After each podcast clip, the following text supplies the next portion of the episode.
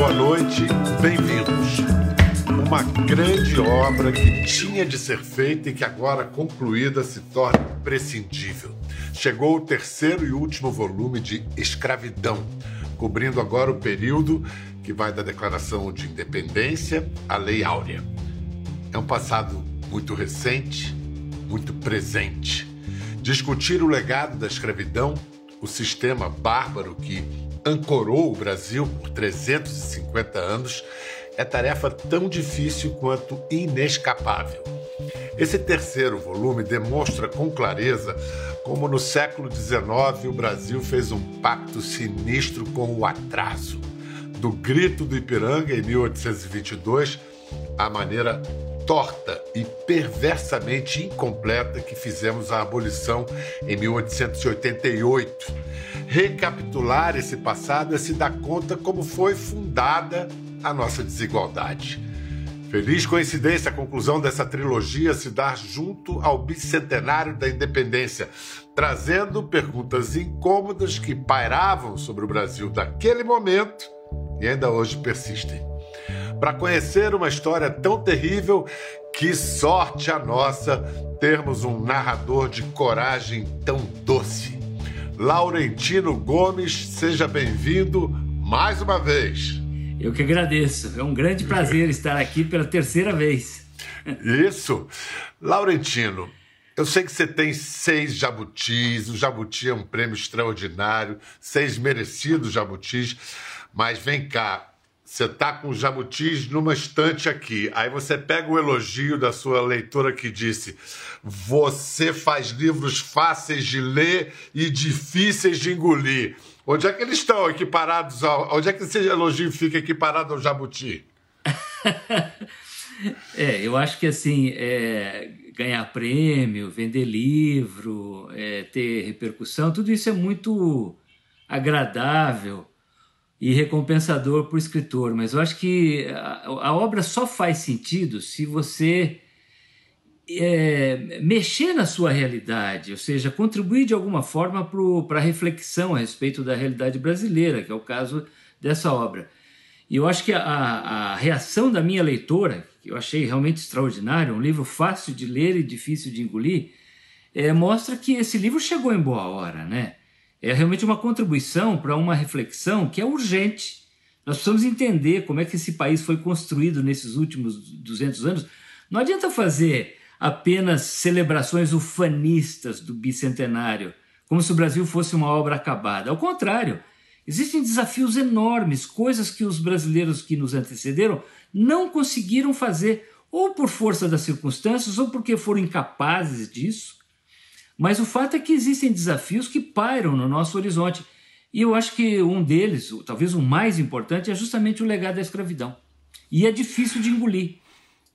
Sem falsa modéstia, esse senso de urgência, essa, essa, esse compromisso com a atualidade, com o presente, mesmo quando se está falando do passado, e essa leitura fácil, isso é coisa de repórter, né? de jornalista, é, eu... né? É, eu trabalhei 40 anos como repórter e editor, ou seja, eu, eu, eu acompanhei a construção do Brasil a sangue quente, né, enquanto ela acontecia, o fim da ditadura militar, a campanha das diretas, depois os, os planos econômicos e assim por diante, até a nossa difícil construção da democracia nos dias de hoje, né, uma coisa muito atabalhoada, às vezes muito assustadora até. Mas eu, enquanto jornalista do dia a dia, sempre procurei olhar o passado, né? fazer um mergulho mais profundo. O que eu fiz nesses três livros, como também nos anteriores, foi justamente usar a técnica, essa, essa técnica de, de narrativa que é peculiar do jornalista. Como é que você amplia o conhecimento de um determinado assunto, levando para o público não especializado, para um público mais leigo. E eu acho que isso é uma técnica de comunicação que funciona é, tanto para. É. Desculpe, não, é uma técnica, é. mas é também um procedimento no sentido não, não de escrita, mas de. Você foi à África para o primeiro livro. Assim, você, você deve ter lido centenas de livros, mas além disso, você foi ter a experiência vivida de ir à África, de ir à Porta do Degredo, enfim. É, sim, claro, o jornalismo não se esgota na técnica, né? na capacidade de escrever, de falar. É, você precisa ter a substância, e aí isso vem da reportagem. Então, ir à África hoje, observar o legado da escravidão do outro lado do Atlântico, como é que os africanos se relacionam com essa história tão difícil, é fundamental. E como ir a Portugal também, como é que Portugal, o maior, maior potência, maior país escravista da história da humanidade, se relaciona com esse assunto? É quase um não assunto em Portugal, é uma coisa é. que está muito escondida na história portuguesa, né, nos livros didáticos. É. No Brasil, ao contrário, é um assunto candente, é polêmico, é sensível, ele é tema de rede social o tempo todo, de campanha eleitoral, está na imprensa. Então são visões diferentes. Agora, é, é, é, só indo lá realmente que a gente consegue observar isso, né? Ir a um quilombo no Brasil, a um terreiro de candomblé, observar como essa herança africana está viva, está bela, encantadora, procurando espaço, pedindo espaço. Isso se faz com a reportagem.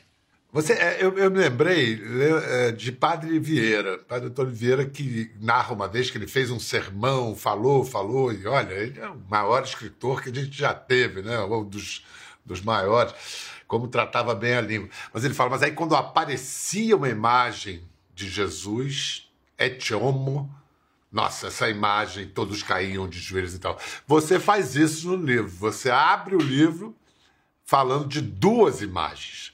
Uma, a consagrada imagem do, do o brado do Ipiranga, do Pedro Américo. E, e então vou começar por ela. Primeiro, mostrando o quadro que deu origem ao Brado do Ipiranga. Pedro América não era nem nascido na independência, se inspira nesse quadro chamado Friedland, de Ernest Messonnier, e daí vem o nosso Brado do Ipiranga. O que que essa versão fantasiosa do Grito do Ipiranga diz sobre o Brasil fundado pela independência, Laurentino? É, na, na, primeira trilogia, especialmente no livro 1889, sobre a, a, Proclamação da República, que eu falo da construção imperial no Brasil, eu, eu tenho um capítulo sobre uma miragem. Esse Brasil que fazia de conta que era uma coisa e era outra. Então, você tem, do ponto de vista do colonizador, descendente dos europeus, a, a, o esforço de fazer um, branco, um, um Brasil branco, europeu, é, monárquico, então tem uma construção arquitetônica imperial no Rio de Janeiro, em Petrópolis. O Brasil tinha um ritual de poder, um parlamento bicameral que era dissolvido de tempos em tempos pelo imperador, que convocava nova, novas eleições, tinha aparentemente liberdade de imprensa, ou seja, um Brasil aparentemente europeu e civilizado, entre aspas. O imperador Pedro II, ele era a vitrine disso tudo, né? um homem que amava as ciências, a filosofia, as artes, mas a realidade nas ruas era muito diferente, era de pobreza, analfabetismo, concentração de riqueza e de escravidão. Então existe uma esquizofrenia no imaginário brasileiro, especialmente no século XIX. E eu acho que esse quadro do, do, do, do, Pedro Américo, o Brado do Ipiranga, que aliás é copiado né, de, um, de um quadro do Jean Messonnet, que está no Museu do Louvre, ele mostra esse esforço de construir uma miragem nos trópicos. Um Brasil que fingia, sonhava ser determinada coisa, mas a realidade era completamente diferente. Eu diria que essa cisão de personalidade, né, uma coisa quase que de psicanálise aí, ela continua até hoje. Às vezes nós sonhamos ser, imaginamos ser uma coisa nas leis, nos regulamentos, na forma de, de, de funcionar em Brasília, quando a realidade é muito diferente. Você demonstra isso muito claramente, mostrando a mesma realidade de 1822, esse quadro do Pedro Américo, e contrapõe a essa cena um quadro pequeno do pintor inglês Augustus Early. Calabouço. Você pode falar o que está acontecendo nessa cena para gente? É, sim, essa é, essa é, a, é a, realidade brasileira que ficou escondida no quadro do Pedro Américo. Né? Lá é um quadro grandioso, tem sete metros de comprimento por quase três de largura, é, um príncipe impecavelmente vestido, todos homens brancos. Aqui tem uma outra realidade brasileira de 1822, que, era o, que eram os açoites, os rituais de açoite cotidianos no calabouço do Rio de Janeiro. O calabouço do Rio de Janeiro, onde hoje funciona o Museu é, Histórico Nacional, era um buraco, uma caverna sem ventilação, escura, é, uma coisa horrorosa, é, assim, cheirava a urina e fezes, mas ali todos os dias de manhã, centenas de escravos eram surrados com 50, 100, 200 chibatadas pelo Estado brasileiro, porque esse era um dos serviços que o Estado brasileiro prestava aos senhores escravistas, a tarefa de surrar negros. Então, pela Constituição, os fazendeiros, os senhores de engenho, eles poderiam punir os seus escravos moderadamente, o que evidentemente nem sempre acontecia. A lei lá no, no, no sertão do Brasil jamais era cumprida, o braço da justiça não chegava lá, como dizia o Joaquim Nabuco. Mas formalmente, quem, em caso de punições severas, como marcar ferro quente, chicotear ou eventualmente até é, matar por enforcamento, por fuzilamento, era um, uma, uma prerrogativa do Estado brasileiro. E era o que acontecia no calabouço do Rio de Janeiro. Os donos dos escravos, então, pagavam ao Estado brasileiro para fazer Sim, havia uma serviço. tabela. Havia uma tabela, assim, por quantos réis por cada chibatada. Então, a, o calabouço do Rio de Janeiro tinha um livro, como se fosse um livro de contabilidade de uma empresa ou de um órgão público atual, dizendo: olha, no dia tal, o escravo custódio pertencente a fulano de tal recebeu 50 chibatadas e o seu senhor pagou à polícia do Rio de Janeiro é, tantos mil réis. Havia uma tabela, ou seja, o Estado brasileiro cobrava por esse serviço. E essa era, era uma forma de, de inclusive, arrecadar né, dinheiro para os cofres públicos. Nove anos depois da independência, quando a Grã-Bretanha passa a combater a escravidão e o tráfico negreiro, em 1831, o Brasil cria uma lei que proíbe o tráfico de africanos. É com essa lei que nasce a expressão para inglês ver? É. É, e esse é mais um detalhe desse Brasil de faz de conta, né? O Brasil da miragem, porque em troca do reconhecimento da independência do Brasil por parte da Inglaterra e de Portugal, foi, foi, houve uma negociação. A Inglaterra, que era abolicionista, exigiu o fim do tráfico. E o parlamento brasileiro aprovou formalmente isso numa lei de 1831. Então, a partir e o imperador anunciou publicamente: olha, acabou o tráfico, não existe mais, o Brasil não importa mais escravos da África mas nunca entraram tantos homens e mulheres escravizados num período de, de tempo tão curto quanto nas duas décadas seguintes, até 1850. Por que o Brasil fez isso? Porque era uma lei para satisfazer o, governo britânico, que era a principal potência política e econômica da época.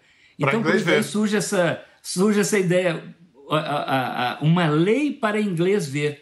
Porque era só porque esse o objetivo. Você fala de duas décadas, porque em 1850 vem outra lei, a Lei Eusébio de Queiroz, que é. basicamente afirma a mesma coisa. Ela não traz nada de novo. É basicamente a mesma coisa. A Lei Eusébio de Queiroz de 1850, com alguns detalhes diferentes no texto, é a mesma lei de 1831, que diz assim: o Brasil não pode importar escravos, é clandestino, é ilegal, é crime.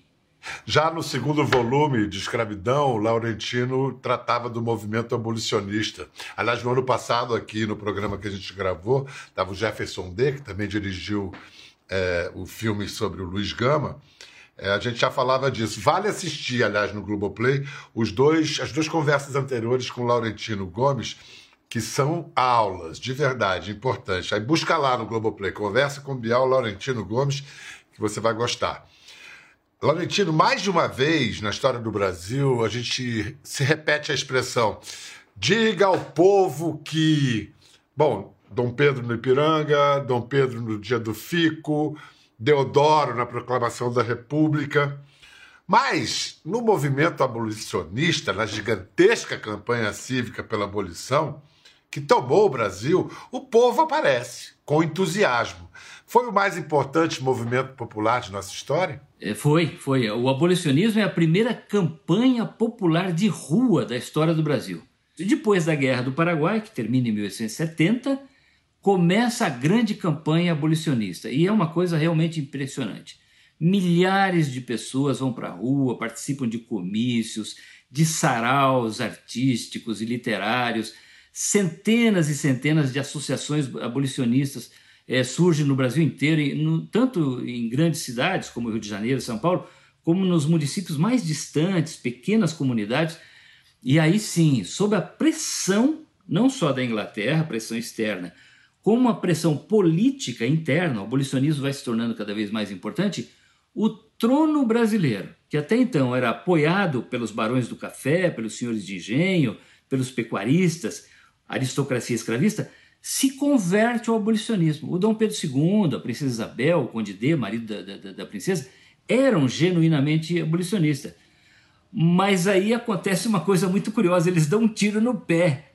Porque ao fazer a abolição, a monarquia puxou o próprio tapete. Um Os ano e meio depois veio o golpe. É, um ano e meio depois veio o golpe da República. É, é porque é importante levar em conta que na independência, em 1822, nasce um pacto, né? Os fazendeiros, os senhores escravistas, o Brasil dependia da escravidão, estava empanturrado, viciado em escravidão. Eles dizem o seguinte: olha, rompeu os vínculos com Portugal, ok, estamos nessa. É, criar uma nação independente, tudo bem. Acabar com a escravidão, nem pensar. E é assim que a monarquia se mantém por 67 anos no Brasil. Um apoia o outro.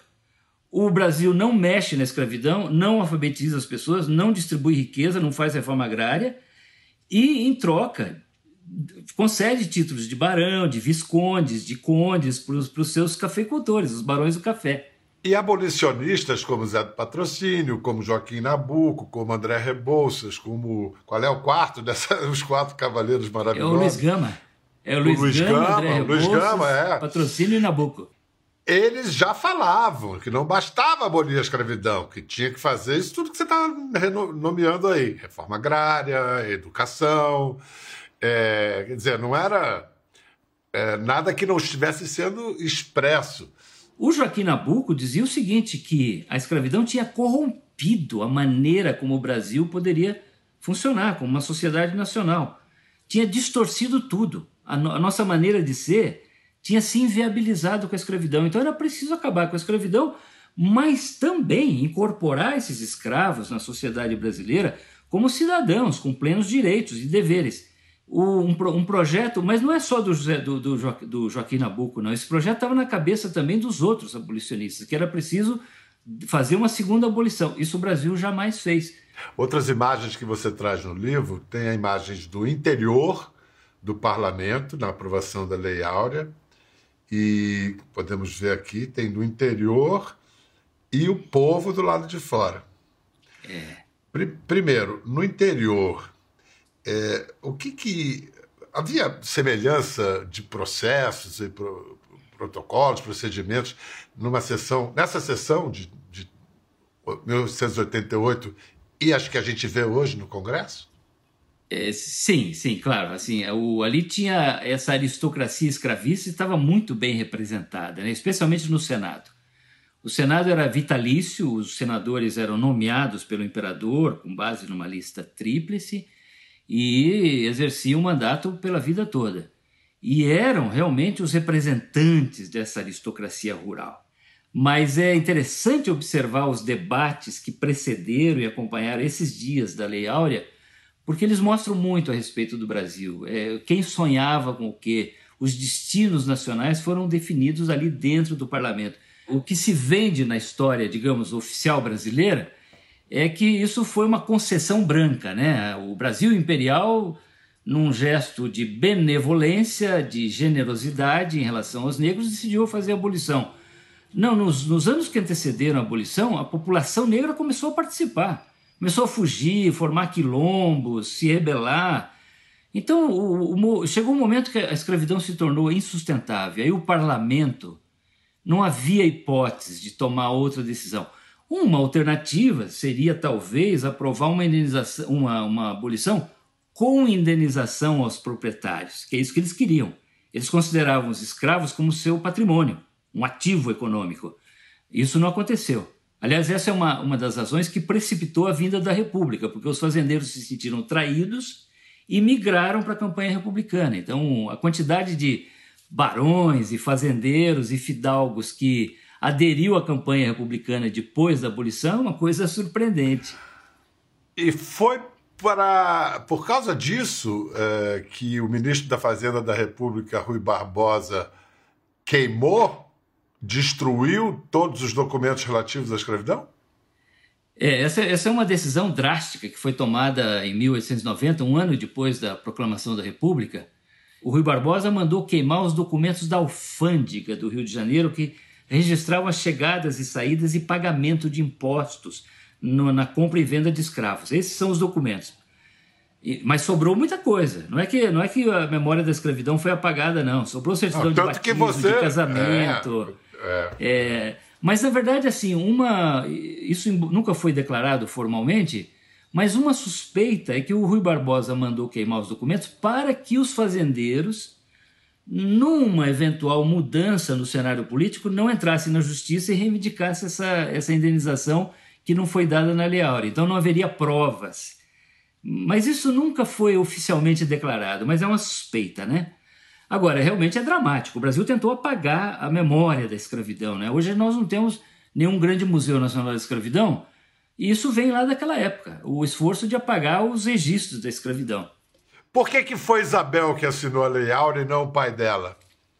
Porque o Dom Pedro estava doente, ele, o Dom Pedro II estava na Europa, tinha é, 62 anos, não era é, tão tinha velho. 62 anos, é. mas ele estava precocemente envelhecido nas fotos, nas imagens mostra assim um senhor que parecia ter 80, 90 anos.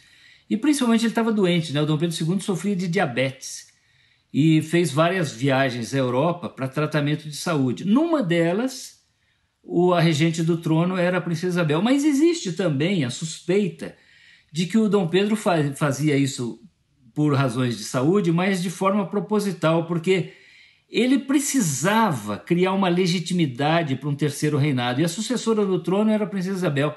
Então, assim, deixar a princesa Isabel em momentos decisivos, como na aprovação da, da lei do ventre livre e depois da lei áurea, era uma forma de fortalecê-la politicamente. Bom, falando do, do, do que a gente vê até hoje de cicatrizes da escravidão, da escravidão no Brasil, é comum a gente ouvir a analogia entre o quartinho de empregada e a senzala. Então, nossa equipe, a equipe de documentários do Conversa, esteve com uma rapper ex-doméstica que faz uma reflexão sobre essa categoria. Vamos ver e ouvir Preta Rara. Conto para minha mãe que eu tinha conseguido meu primeiro emprego na casa de uma tia de uma amiga, minha mãe começa a chorar. E aí eu fico sem entender o porquê, né? E aí nas duas primeiras semanas do trabalho doméstico eu já entendi o porquê. Que minha mãe não queria que a gente reproduzisse o que ela viveu e o que a minha avó viveu. Tô cansada do embranquecimento do Brasil. Preconceito, racismo como nunca se viu. Meninas negras. A empregada que cuidava da filha deles com amor e dedicação, que servia a mesa e tornava o ambiente mais confortável a todos, podia apenas comer café com pão dormido. Eu decidi criar a página Empregada Doméstica no momento no qual eu não era mais doméstica, eu era, já era professora de história. Eu joguei meu primeiro relato referente ao meu último trabalho, no qual eu fui contratada para ser cozinheira e eu não podia me alimentar da própria comida que eu fazia, não podia utilizar o banheiro. E, pela minha surpresa, várias outras trabalhadoras domésticas também começaram a escrever na internet. E sabendo que as redes sociais elas têm prazo de validade, né? Eu fiquei com medo de perder parte da historiografia brasileira, que são esses relatos das trabalhadoras domésticas. E aí foi assim que eu resolvi criar o livro. Eu cheguei nesse nome, né, por conta de receber várias fotos de trabalhadoras domésticas dentro do seu habitat ali, né, onde elas moravam dentro da casa das patroas. E muitas delas não tinha nem janela. E aí eu chamo de senzala moderna porque tudo que as pessoas não querem está lá. Né? Então, é, restos de tinta, restos de materiais de limpeza, construção. E aí não é um espaço propício para uma pessoa habitar. Na primeira casa em que trabalhou e viveu, os patrões não ofereceram um quarto, uma cama ou qualquer dignidade. Deram um tapete no chão para dormir. Como minha mãe não podia perder aquele emprego, aceitou a oferta. É uma profissão como qualquer outra, sim. Em 2003, com a PEC das domésticas, que deu alguns direitos como garantia. Aqui no Brasil são 6 milhões de trabalhadoras domésticas, né? Desses 6 milhões, hoje 68% são de mulheres pretas e ainda é esse lugar que as mulheres pretas ocupam dentro da sociedade. E uma outra experiência minha foi de uma patroa que eu trabalhei que eu falava para ela que eu queria ser historiadora. E aí ela dava risada, assim, ela tirava sarro. E dentro da religião dela, ela conseguia contextualizar, dizendo que na minha vida já estava predestinado eu servir. Porque a minha avó foi empregada doméstica, a minha mãe também. Então eu teria que ser feliz dentro do que já estava predestinado, que era servir. E aí isso me magoava muito. E minha mãe, mesmo sendo semi-analfabeta, ela falava: Não, filha, você pode ser quem você quiser. Se você quer ser apresentadora, se você quer cantar rap, se você quer ser professora, você vai ser. E aí, graças a minha mãe, né, que eu acreditei que realmente eu poderia ultrapassar as barreiras do que quiseram colocar como predestinação na minha vida. É bonita essa história demais, né, Laurentino? Porque nela está exposto o nosso passado, muito presente ainda, mas já uma, uma movimentação, né? Já há uma transformação. Qual a sua reação a essa história? É, ela, é, ela é bonita e ela é dramática, né? Porque realmente ela, o, o quartinho de empregado é um símbolo de relações escravistas que se perpetuaram, né? O emprego precário, mal remunerado, sem direitos trabalhistas. Isso existe em toda a sociedade brasileira, mas o exemplo principal é justamente o quartinho de empregada. Mas o que me encanta vendo esse relato é a tomada de consciência. Uma população que sempre foi privada de qualquer direito, de qualquer possibilidade, inclusive de se expressar e de contar a sua história, finalmente está se manifestando. E isso é uma boa novidade. Eu acho que no futuro isso vai transformar o próprio quartinho de empregada, porque isso vai fazer com que as pessoas se deem conta de que isso é uma herança escravista e que não é tolerável nesse Brasil que nós, com o qual nós sonhamos. Você detalha no livro as diferenças entre o fim da escravidão nos Estados Unidos e no Brasil. Bom, lá nos Estados Unidos, depois de uma guerra civil que matou mais de 700 mil pessoas, né, o, o fim da escravidão, a escravidão acabou, mas o racismo foi institucionalizado, né, para aguentar as pressões do Sul. Aqui no Brasil, o racismo foi escamoteado. Não foi institucionalizado, mas foi escamoteado. Lá o, assunto foi resolvido nos campos de batalha, o lado vencedor era o lado abolicionista, que eram os estados do norte, da União. Aqui no Brasil não, não aconteceu nada, nada parecido, mas nós jogamos o assunto para debaixo do tapete. E aí nós criamos alguns mitos, né, de que o Brasil é um país pacífico, em que tudo se resolve de forma negociada, inclusive a escravidão. O problema é que isso esconde uma realidade pior, eu diria pior do que a do racismo explícito nos Estados Unidos, que é o fingimento, um processo de auto-engano. Então nós fingimos que nós somos uma democracia racial, que aqui não há problema nenhum, que essa mobilidade no Brasil social ela está é, tá aberta para todo mundo, basta você seja tra trabalhador, estudar e tal, e você vai conseguir alcançar os, as melhores oportunidades que a, que a sociedade oferece. Isso não é verdade. O Brasil é um país segregado na paisagem, é, nas estatísticas, no comportamento, sem necessidade de leis segregacionistas, como aconteceu nos Estados Unidos ou na África do Sul. Nós somos um país naturalmente segregado, mas fingimos que não somos, ou pelo menos, pelo menos fingimos até recentemente. E essa é a guerra invisível que se perpetua. Não tem tiro de canhão, mas tem tiro de AR-15 sim. Tem arma que está matando jovens, crianças, adolescentes nas periferias brasileiras todos os dias. E a imensa maioria são jovens negros, são pessoas negras como também a imensa maioria das pessoas que estão na, na, nas prisões, nas penitenciárias, são pessoas negras. Enquanto nós não aceitarmos que esse assunto continua mal resolvido, nós não vamos a lugar algum. Anote aí para ter o seu livro autógrafo. Laurentino Gomes vai estar na Bienal do Livro de São Paulo agora no dia 2 de julho. Depois, ainda também só para os paulistanos, lançamento na Livraria da Vila no dia 5. Depois vai andar pelo Brasil fazendo lançamento em todas as capitais por aí? Eu vou assim, eu vou percorrer 10 capitais, então assim, eu vou virar cigano nos próximos dois meses com uma malinha, pé na estrada, para apresentar meus livros aos leitores e fazer sessões de autógrafo. Eu, é um trabalho que eu gosto muito de fazer, esse contato com os leitores, acho que ele é muito recompensador. Eu, eu acho que é por uma ótima causa. Pode é. ir com tudo. Mas você tinha perguntado o que mudou é, em mim. Pois né? é. Você lida com uma história é... de tanto sofrimento, com essas verdades incômodas, essas mentiras mais incômodas ainda que nos assombram como nação. O que, que se transformou em você? Em que sentido? Você mudou de opinião? O que, que mudou em você? É, primeiro mudou uma maneira de ver o Brasil. Eu acho que eu tinha, eu vinha de uma trilogia, digamos, mais branca, né, de, de uma narrativa mais branca do Brasil, da independência, 808, corte, 22 uhum. e, e o 1889. Quando eu coloquei a escravidão como, digamos assim, o cenário principal da história do Brasil, mudou totalmente. Eu percebo que hoje existe uma herança, quer dizer, o Brasil foi profundamente marcado pela escravidão e a escravidão continua presente na nossa realidade.